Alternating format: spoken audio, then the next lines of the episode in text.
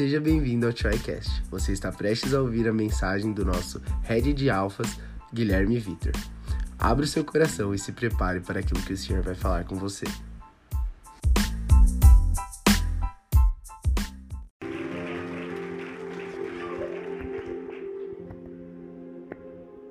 Boa noite. É muito é muito legal chegar aqui tão bem endossado por pelo Lucas, que todo mundo conhece. Todo mundo sabe o homem de Deus que ele é e acredito que se ele ele e a Carol confiaram para que eu estivesse aqui, eu fico muito feliz. É uma honra, um privilégio e uma responsabilidade também. Mas eu acredito também que, como o Lucas falou, não interessa quem prega. Porque por mais que a gente se prepara, por mais de tudo isso que o Lucas falou aqui, mais de outras coisas que talvez ele é, não tenha citado, nada que, daquilo que é natural, daquilo que eu faço, o que eu deixo de fazer, é o que me, é, me habilita a estar aqui. Mas é a graça e o favor de Jesus Cristo, amém? Então eu tenho orado e, como o Lucas já orou, não vou orar novamente. Espero que Deus possa falar com você, amém? Eu queria te convidar abrir a sua Bíblia é, em 1 Coríntios 1. Se você tiver com a Bíblia aí, se tiver com o celular, com a Bíblia física. 1 Coríntios capítulo 1.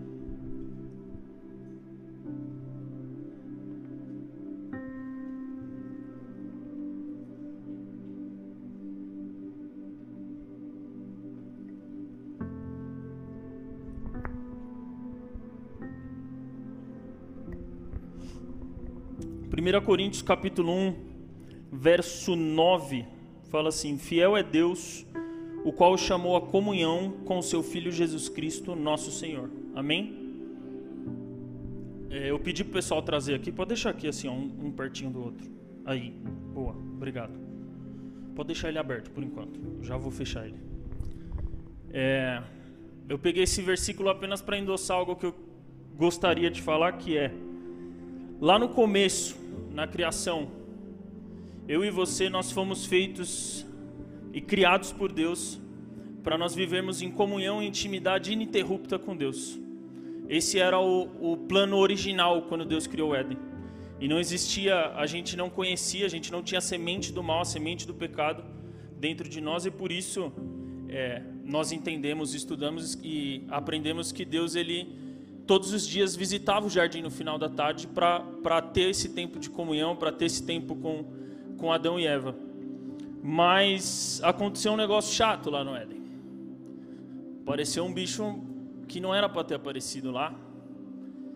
E a gente acabou é, perdendo esse lugar por conta da natureza do pecado que entrou dentro de nós.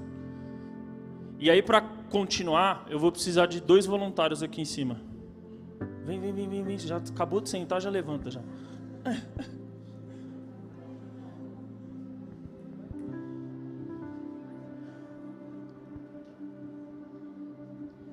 Então, aqui eu aprendi com, com alguns grandes homens que um exemplo visual é sempre legal porque isso marca. Então vocês vão lembrar dessa pregação, talvez não pelo que eu falei, mas por esse exemplo.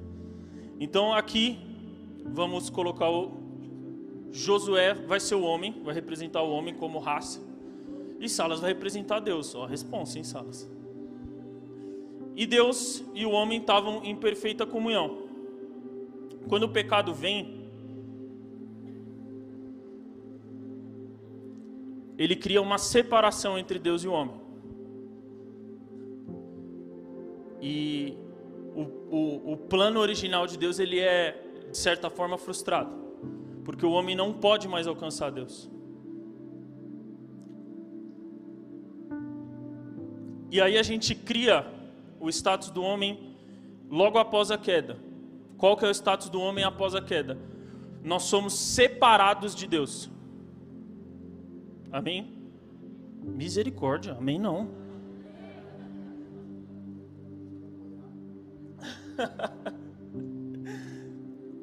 e aí acontece que o homem não, não pode mais é, viver essa comunhão e essa intimidade ininterrupta com Deus.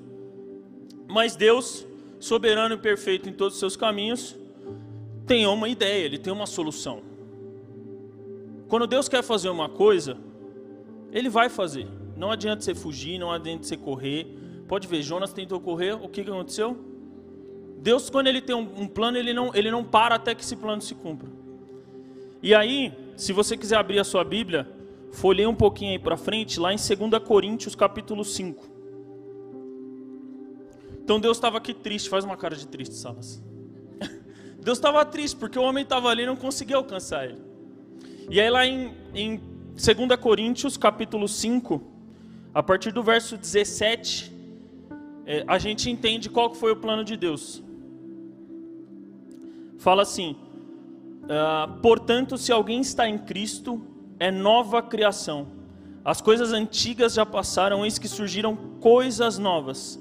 Tudo isso provém de Deus que nos reconciliou consigo mesmo por meio de Cristo e nos deu o ministério da reconciliação, ou seja, que Deus em Cristo estava reconciliando consigo o mundo, não levando em conta os pecados dos homens e nos confiou a mensagem da reconciliação. Amém? Então o plano de Deus, agora ele está feliz porque Jesus veio, remiu os nossos pecados e o caminho está aberto de novo.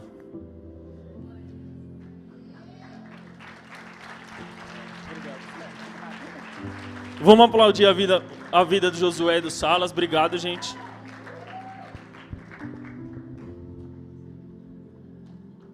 E aí a gente, de, do status de separados de Deus, nós podemos estar, nós temos a possibilidade de alcançar um novo status, que é separados para Deus. E a, a mensagem que eu quero é, compartilhar com vocês hoje é justamente essa. Infelizmente, a reação da maioria da humanidade não é a, reação que, Josué, que Josué teve aqui. Infelizmente, nem todo mundo corre para Deus como deveria correr. Às vezes o caminho está aberto, você está olhando para Deus, Deus está ali de braços abertos e você está olhando para Ele. Deus te criou para ter comunhão e intimidade e às vezes você não está desfrutando disso. Porque talvez você não saiba o valor, talvez porque você não saiba como, eu não sei qual é o motivo. Mas a verdade é que Deus, ele te criou para isso. A gente caiu por causa do pecado e Deus criou uma nova possibilidade. Quando Jesus morre na cruz, ele leva sobre ele todos os nossos pecados, todas as nossas enfermidades, ele leva tudo sobre ele. E quando Jesus morre, o que, que acontece que, que a Bíblia fala? Quando Jesus dá o último suspiro, o véu rasga de cima a baixo. E como Paulo escreve numa carta dele, agora nós podemos andar, entrar com ousadia no Santo dos Santos. O que é o Santo dos Santos? A presença de Deus. No Velho Testamento era representado no Santo dos Santos e não era qualquer um que podia entrar. E hoje nós temos esse privilégio. Amém? Uh, mas tem um problema. Eu queria te pedir para você abrir a sua Bíblia lá em Gálatas 5. Gálatas capítulo 5. Porque no plano original era comunhão, intimidade ininterrupta com Deus. Liberdade completa. Mas por causa do, da natureza do pecado nas nossas vidas, é, nós temos uma, um probleminha no meio do caminho.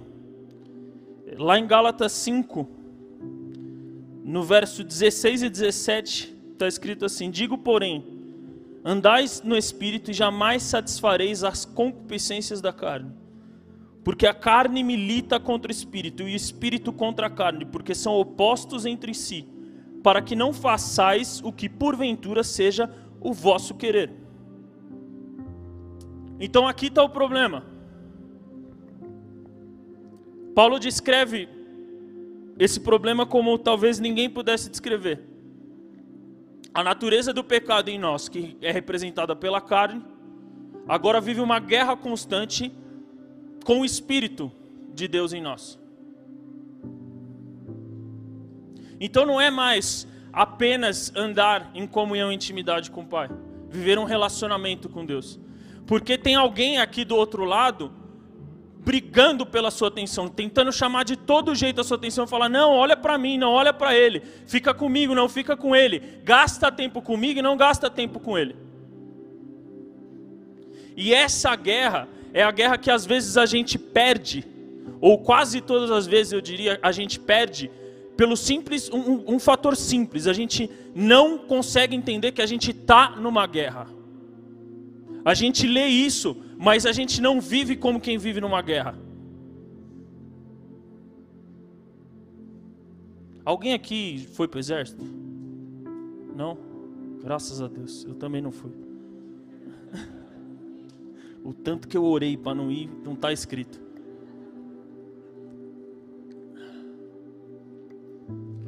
Mas eu acho que todo mundo já viu filme o suficiente, série o suficiente para entender como que funciona uma guerra. E numa, numa guerra não tem ninguém passeando, não tem ninguém brincando, e tá sempre todo mundo alerta. Eu e o Lucas e a Rê tivemos o, o, o privilégio de conviver com um cara que eu, gostava demais, o Josmar, lá nos Estados Unidos. Ele era um veterano de guerra. É, ele era um, uma benção, mas enfim, o, o ponto é é que eu vivi com alguém que tinha uma doença por conta do que ele viveu na guerra. E as histórias que ele contava eram absurdas. Ele foi, ele foi para a guerra em 2000 e nada, e 20 anos depois, 15 anos depois, ele continuava o tempo inteiro em alerta. Eu lembro que ele. um negócio que marcou a gente foi uma vez dirigindo.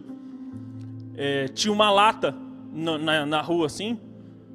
E aí, menino falou: vou passar em cima da lata, fazer barulho para estourar lá. Eu passei, ele quase me matou, mano. Ele pegou no meu braço, pelo amor de Deus. Eu falei: o que, que foi? Ele pode ser uma bomba. Eu falei: que bomba? A gente não tá no Iraque, não, caramba. É engraçado, mas se a gente vivesse a nossa vida entendendo que a gente está com uma guerra entre espírito e carne na nossa, na, no, constantemente na nossa mente, no nosso coração, talvez a gente fosse um pouquinho mais como Josmar. Talvez a gente cuidasse um pouquinho mais das coisas que parecem pequenas. Ah, é só uma lata. Só uma lata no Iraque matou. Ele tinha esse, essa, ele contou essa história, matou cinco amigos dele, fora os que ficaram é, sem uma perna, sem um braço. Enfim. Então você precisa entender isso. Eu queria que você virasse para a pessoa que está do seu lado e fala assim: você está numa guerra. E ela não para nunca.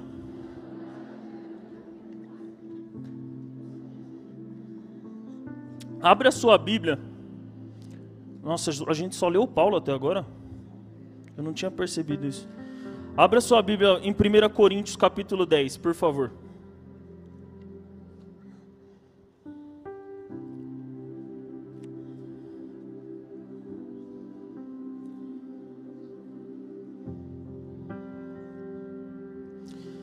1 Coríntios capítulo 10, versículo do 21 ao 23 está escrito assim: Não podeis beber o cálice do Senhor e o cálice dos demônios. Não podeis ser participantes da mesa do Senhor e da mesa dos demônios. Ou provocaremos zelo no Senhor? Somos acaso mais fortes do que ele? Todas as coisas são lícitas, mas nem todas me convêm. Todas são lícitas, mas nem todas edificam. Que eu já ouvi de crente usando esse versículo para falar que está tudo liberado não está escrito. Deus é graça. Deus é amor, Deus é bondade. Mas Deus também é justiça, Deus também é severidade.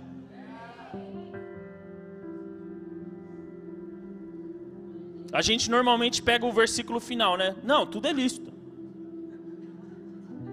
Mas vamos voltar aqui um pouquinho antes. O que, que Paulo escreve aqui? Você não pode beber do cálice dos demônios e do cálice de Deus. É simples. Você vai procurar na Bíblia, tem um monte de versículos. Se eu ficar lendo aqui, eu vou ficar só lendo o versículo. Não existe comunhão entre pecado e santidade. Não existe comunhão entre aquilo que é sujo e aquilo que é limpo. É, é, é, é, Deus, ele, a gente precisa entender que, ah, mas Deus, a gente pecou e Deus não quis mais a gente. Não é que ele não quis mais a gente. a santidade de Deus simplesmente não conseguiria coabitar com o seu pecado. Se não fosse o sacrifício de Jesus, nós seríamos consumidos, está na Bíblia isso, não sou eu que estou inventando. Nós seríamos consumidos pela ira e pelo zelo de Deus. Não é isso que Paulo pergunta aqui no versículo que a gente leu? Ou vamos causar o zelo de, do Senhor? Todo mundo lembra da história lá dos, da galerinha que teve a, a, o chão aberto e foi direto, né? Se não fosse Jesus, numa boa, meu querido, o chão já tinha aberto aqui, tinha ido todo mundo. Eu não estou aqui apontando o dedo para você, porque antes dessa palavra estar tá aqui, ela me bateu e me quebrou muito a semana inteira. Eu não sou diferente de você. A mesma guerra que você vive, eu também vivo. O Lucas vive, a Carol vive, a Rúbia vive, o Salas vive, todo mundo aqui vive.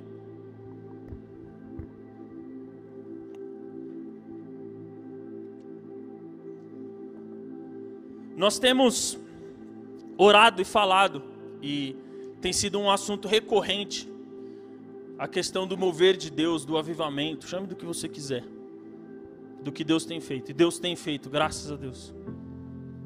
Nós também é, aprendemos é, com, com Lucas, quando ele compartilhou aqui essas semanas, que a gente não pode gerar um avivamento. Um avivamento não é uma coisa que a gente vai lá, não, agora a gente vai fazer um avivamento. O avivamento, ele é, assim como o mover de Deus, ele é derramado pela graça de Jesus Cristo. O que a gente faz é buscar, o que a gente faz é orar, o que a gente faz é clamar. Mas algo que a gente, a Carol compartilhou aqui no, no pré-culto, é que a gente precisa buscar isso. Sabe, o, o, tem um texto em Mateus 11, quando Jesus está falando de João Batista, que ele fala que o reino de Deus ele é tomado por força desde os tempos de João Batista, o reino de Deus é tomado por violência. E aqueles que são violentos são quem tomam esse reino.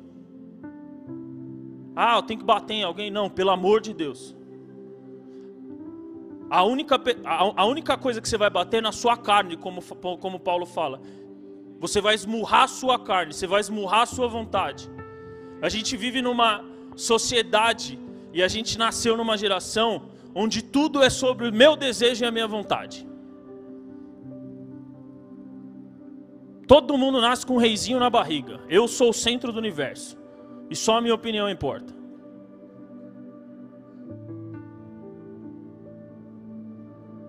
Sabe, Deus te ama, Deus te ama, querido. Deus quer o melhor para a sua vida, sem dúvida.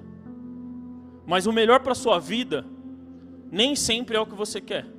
Aliás, da minha experiência de vida, quase nunca é o que você quer. E é por isso que eu falava para o Lucas o que ele não queria ouvir. É por isso que eu ouvi do meu pai que está aqui muitas vezes o que eu não queria ouvir. Porque, no geral, a gente sempre quer aquilo que é confortável para a gente. Mas sabe, aquilo que nós temos clamado enquanto Chuai, aquilo que nós temos buscado e aquilo que eu tenho certeza que Deus quer fazer, Deus quer derramar, ele depende da gente viver uma separação, e esse é o ponto que eu quero falar com vocês hoje. Nós fomos lá no início, separados de Deus, e hoje Deus nos chama para ser separados para Deus. De separados de Deus para separados para Deus.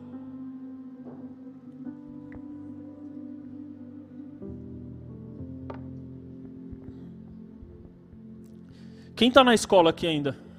Ou na faculdade? Tem uma galera aí. Quem gosta de estudar aqui? Abaixou bastante mão. Se você não gosta de estudar, eu também não gostava. Aliás, não gosto, porque eu ainda estou fazendo outra faculdade. Misericórdia, é verdade. Eu já tenho um, um ensino superior, para que, que eu quero outro, caramba? Eu nem gosto de estudar.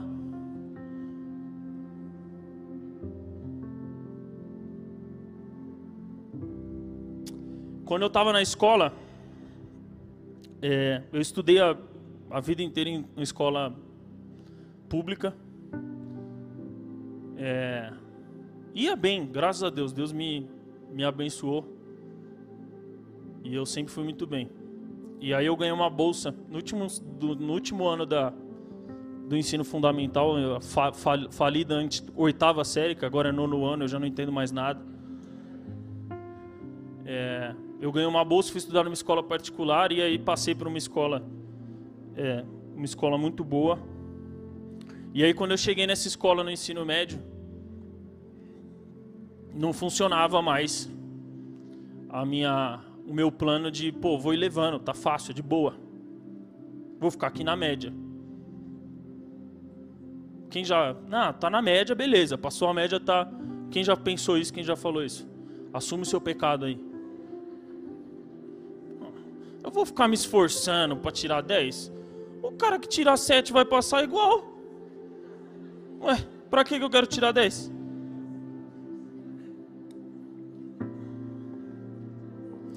O lance é que nós fazemos a mesma coisa com Deus. Só que média vem de mediocridade. Uma coisa é você falar, ah, não, vou ficar aqui na média. Outra coisa é você falar, vou ficar na mediocridade. Fica um pouco mais pesado, né? A, a origem da palavra é a mesma. Média vem de mediocridade. Só o necessário. E não dá para você ser separado para Deus, não dá para você viver e andar essa intimidade, essa comunhão com Deus, ficando na mediocridade, meu querido. A verdade é essa. E a gente não quer ouvir. A gente não quer entender. Por quê? Porque é mais fácil ficar na média. Sabe, o caminho está aberto aqui. Vocês lembram o exemplo que eu dei? O caminho estava aberto. Jesus abriu o caminho. Quando eu precisar de Deus, eu passo para o lado de cá, fico um pouquinho com Ele. Quando eu cansar, eu vou para o ladinho de cá e vivo as minhas vontades.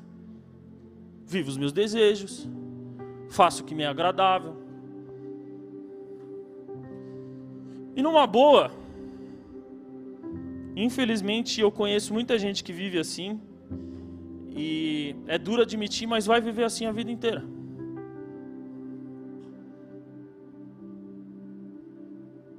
Por isso que é uma escolha.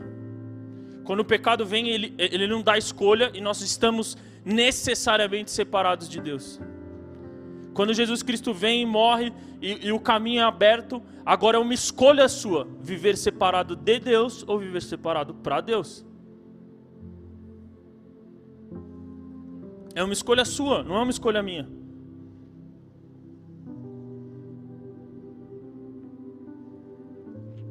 É, E a gente vê muito, sabe? Eu não vou nem, nem citar lá fora, eu posso olhar aqui para dentro. Sabe, quando o Lucas prega, gente, é uma benção. Quando a Carol prega, quando o Caio prega, quando os meninos ministram louvor, o Salas, a Rubia, a Dani, todo mundo aqui é uma benção.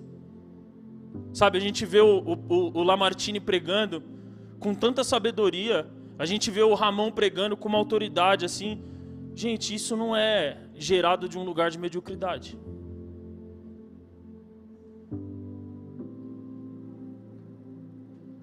Homens e mulheres acima da média fazem coisas acima da média.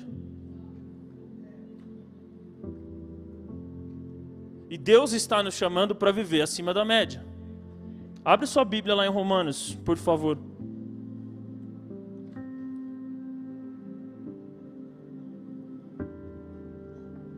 Romanos capítulo 12.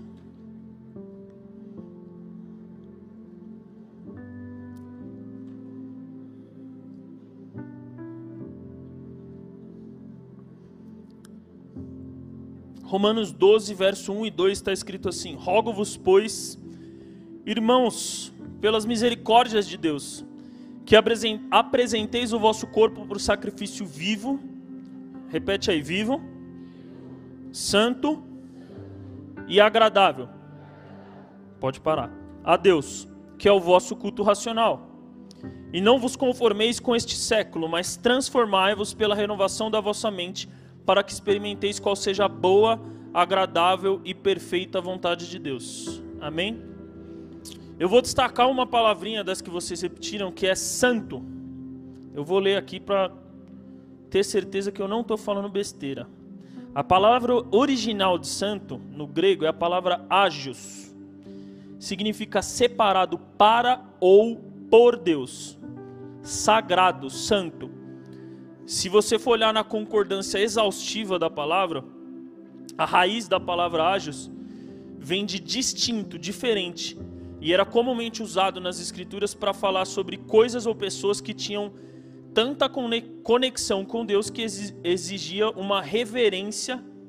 Então, é, é, esse, a origem, né, a raiz da palavra ágios era usado, por exemplo, para se referir ao templo, que tinha era sagrado naquele tempo. Ou era usado, por exemplo, para se referir à arca, que representava a presença de Deus fisicamente na terra. E hoje pode ser usado para representar o Lucas. Pode ser usado para se referir ao Mateus. Pode ser usado para se referir ao Vitinho.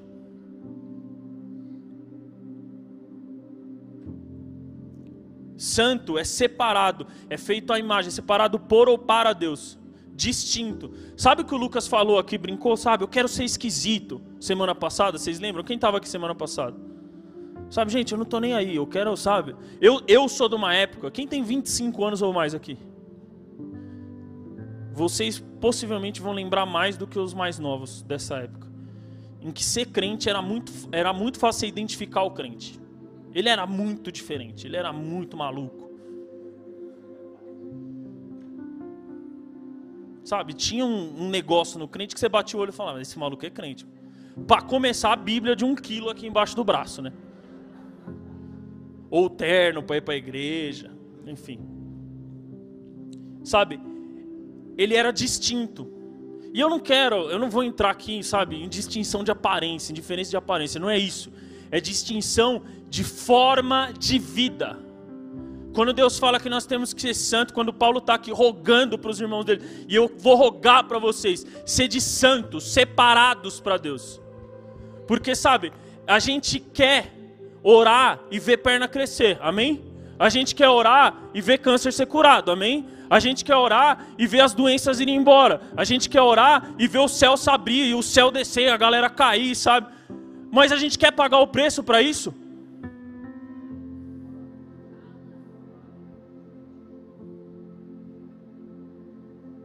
Se você quer mais, você precisa dar mais. É simples a conta.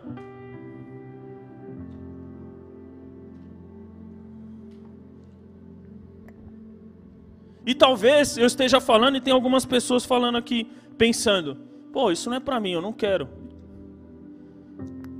Sinceramente, azar o seu, meu querido. Quem vai perder é você, não sou eu. Porque, como eu falei para vocês, antes dessa palavra ser aqui ministrada, ela me quebrou a semana inteira. E eu fiz um compromisso com Deus de ser essa pessoa distinta, diferente, de buscar e de viver acima da média.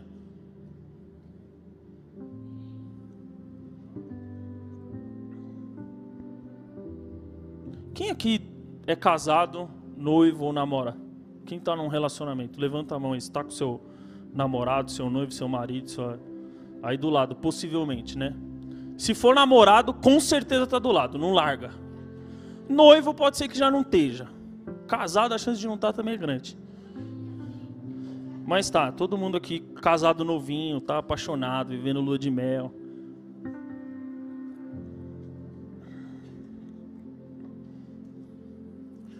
Eu vou fazer uma pergunta que pode parecer um absurdo para vocês, tá? Mas imagina que seu namorado, sua namorada, seu marido, sua esposa, seu noivo, sua noiva, chega hoje para você e fala assim: querido, querida, amorzinho, amorzinha, bebê, não sei o que a galera chama hoje. É o seguinte, você sabe que eu te amo, né? Mas tem uma coisa que eu preciso falar para você eu também estou amando outra pessoa.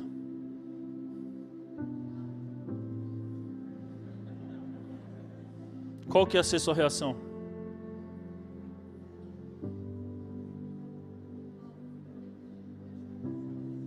É engraçado, né? É engraçado porque, né, não é, não é a sua pele, graças a Deus. Isso não acontece aqui, amém? Graças a Deus. Então por isso que a gente ri. Mas por que, que eu perguntei isso? Porque, sinceramente, cara,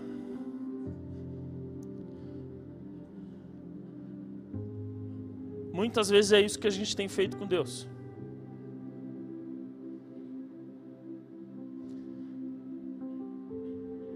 Quem lembra o dia que aceitou a Jesus? Agora eu vou mais longe. Quem lembra a oração exatamente que fez? Possivelmente, se você não lembra, ou se você lembra, quando você aceitou Jesus, você aceitou Ele como o quê? Senhor e Salvador, né? E a gente só lembra do Salvador no dia a dia, né?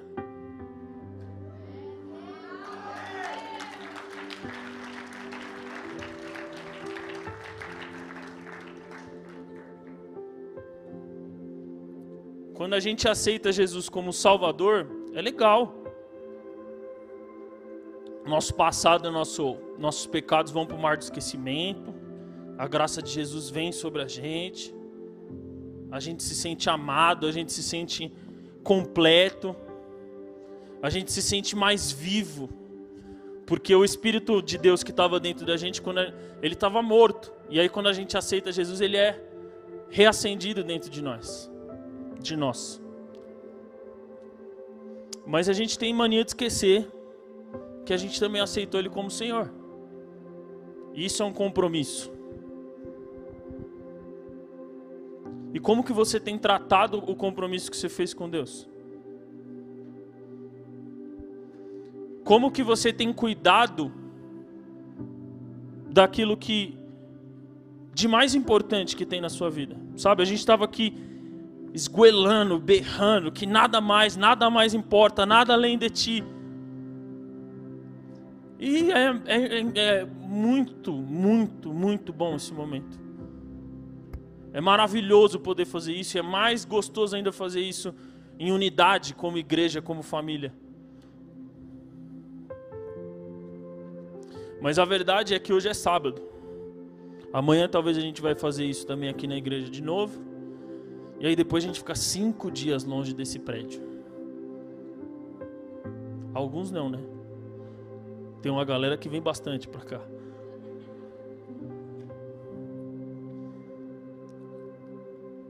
E como que a gente tem de fato agido nesses outros cinco dias? Como que a gente tem agido em relação ao nosso compromisso com Deus quando não tem ninguém olhando? Sabe, eu, eu não vou ficar aqui falando com você sobre pecado. A gente já falou sobre santidade aqui, eu acho que isso está muito claro. E, e, o que eu estou falando com vocês hoje é um, é um passinho ainda mais à frente da santidade, que é a separação.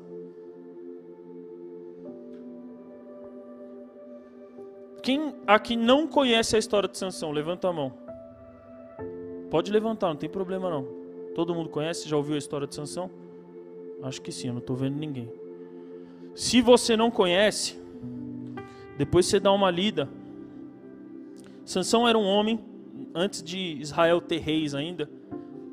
Israel era liderada por juízes. Deus levantava juízes e Sansão era um juiz. Foi um homem que fez um voto de Nazireu. O que, é o voto do Nazireu? Eu não vou explicar aqui tudo em detalhes, você pode ler lá em número 6. Está escrito lá sobre o voto do Nazireu. Mas basicamente Sansão nesse voto não podia cortar o cabelo, não podia tocar nada que fosse morto e não podia comer nada que tivesse origem da uva. Não podia comer uva, não podia encostar na videira, não podia tomar vinho. Nada que tivesse a ver com, a, com o fruto da videira ele podia consumir.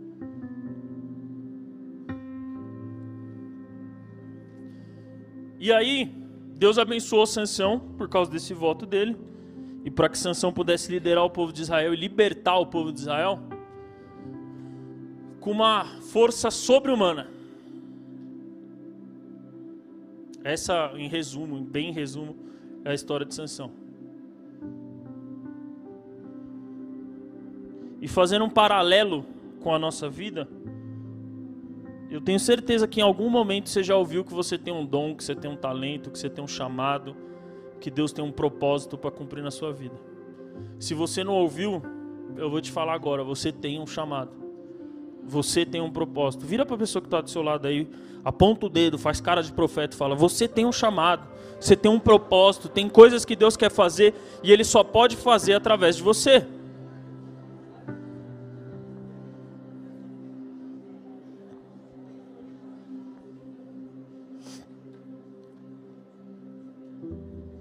O que acontece com Sansão é que Sansão se acostuma com esse lugar.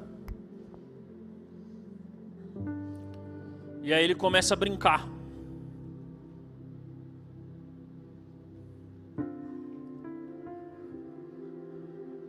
Quem aqui já foi no museu? Melhor, melhor que o museu. Todo mundo aqui já deve ter andado uma vez na vida de metrô ou de trem. Quando você está. É misericórdia. Graças a Deus pelo carro, pela moto, pelo Uber. Quando você está lá na estação esperando, na plataforma esperando o trem, esperando o metrô, ou quando você está lá no museu, se olhar no chão tem uma linha amarela lá, né? Para que, que serve a linha amarela? Por que, que você anda em cima?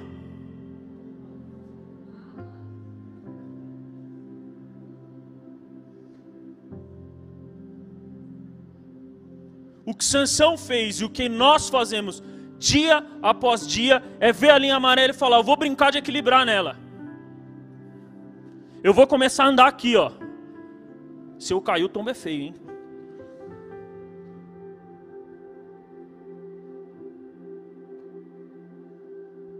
O que que Sansão fez? Não pode encostar no, não pode nada da videira? Ah, eu vou andar no meio da vinha então. Não pode encontrar, não pode encostar, é, encostar em nada que está morto, né? O que que Sansão fez? Ele viu lá um, um negócio de mel na boca de um leão que ele tinha matado. Ah, vou pegar esse mel aqui.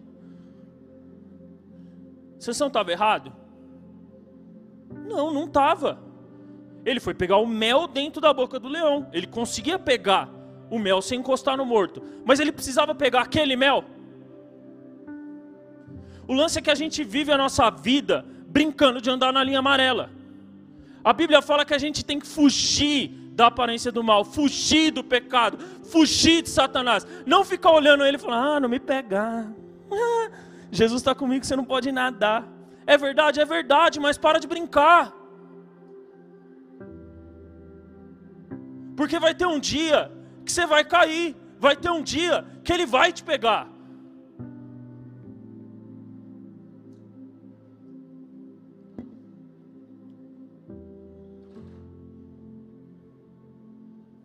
Para terminar, para eu respeitar meu tempo e ser convidado outras vezes para pregar.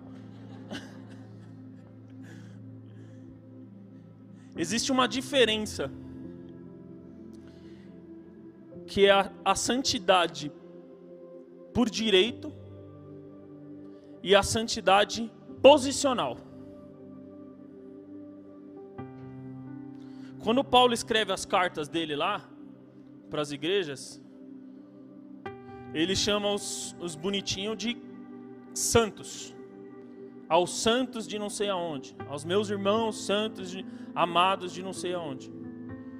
Esses caras eram santos? Não. Na prática, não.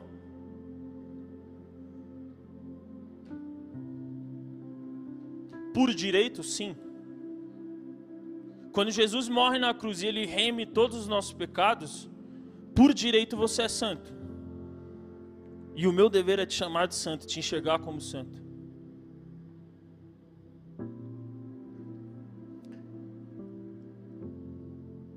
Mas, como eu falei, a palavra hoje é sobre um passinho a mais, que a gente nos leva à santidade posicional.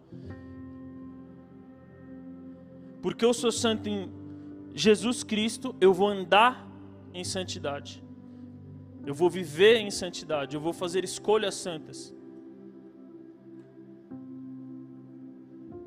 Existe uma diferença entre você santo e viver pecando, e o sacrifício de Jesus é o mesmo, por você e por quem não está andando dessa forma. O amor de Jesus é o mesmo e Deus vai te salvar da mesma forma. Mas você pode andar em santidade, você pode andar em separação, e você pode experimentar coisas diferentes. Como eu falei aqui, no, a, a Carol falou e eu testemunhei e testifiquei algo que Deus tinha falado comigo. É, é, existe é, uma resposta para quando nós pedimos para Deus vir. Quando nós oramos, nós clamamos e falamos: Deus vem, se manifesta, desce. Mas existe uma resposta diferente, como eu falei lá do texto de Mateus 11, para quem mais do que fala Deus vem, fala Deus eu vou, onde é que você está? Existe uma resposta diferente para quem é santo por direito, mas tem feito escolhas erradas todos os dias, tem flertado com o pecado e com as vontades próprias, sabe? Não, é, é, é não, necessariamente é o pecado. Muitas vezes o que tem te impedido de viver a plenitude do que Deus tem para você é você achar que você é o seu próprio Deus. Deus vai deixar de te abençoar? Não. Deus vai deixar de fazer as coisas na sua vida? Não. Mas posso te falar uma coisa: Deus tem uma resposta melhor, mais forte, mais poderosa para quem decide viver em separação.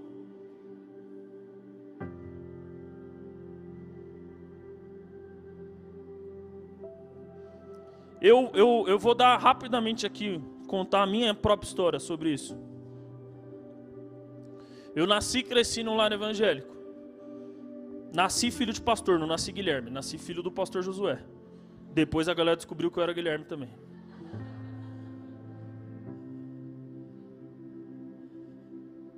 E andei a minha vida inteira na igreja. Graças a Deus eu nunca desviei. Ou desviei dentro da igreja, mas eu nunca parei de ir para a igreja. Mas isso é assunto para uma outra conversa. E um dia, Lá em 2015,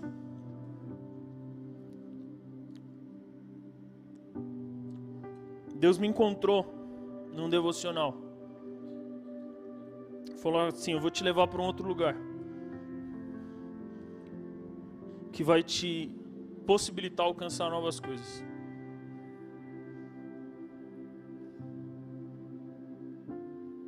Mas você precisa querer esse lugar.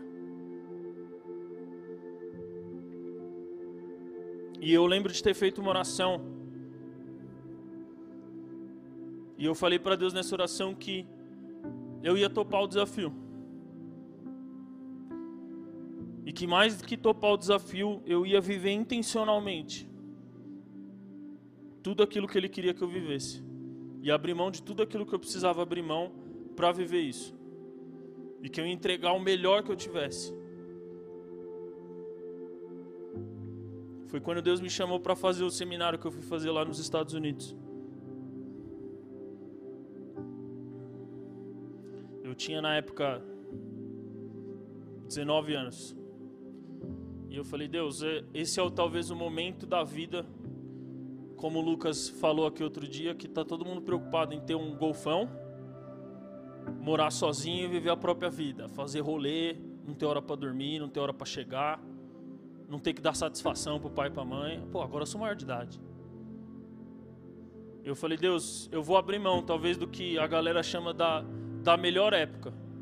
E eu vou dar para o Senhor.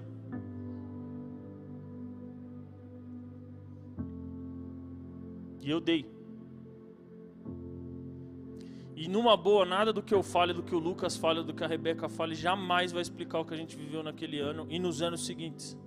A Rebeca casou, gente. Isso aqui é. Pô. Vamos dar uma salva de palmas.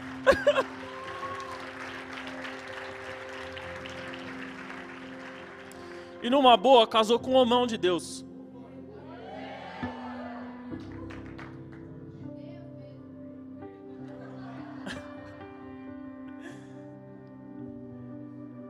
Eu ainda não casei, mas eu vivi muitas coisas fenomenais continuo vivendo coisas extraordinárias por conta do meu sim para aquilo que Deus tinha para minha vida.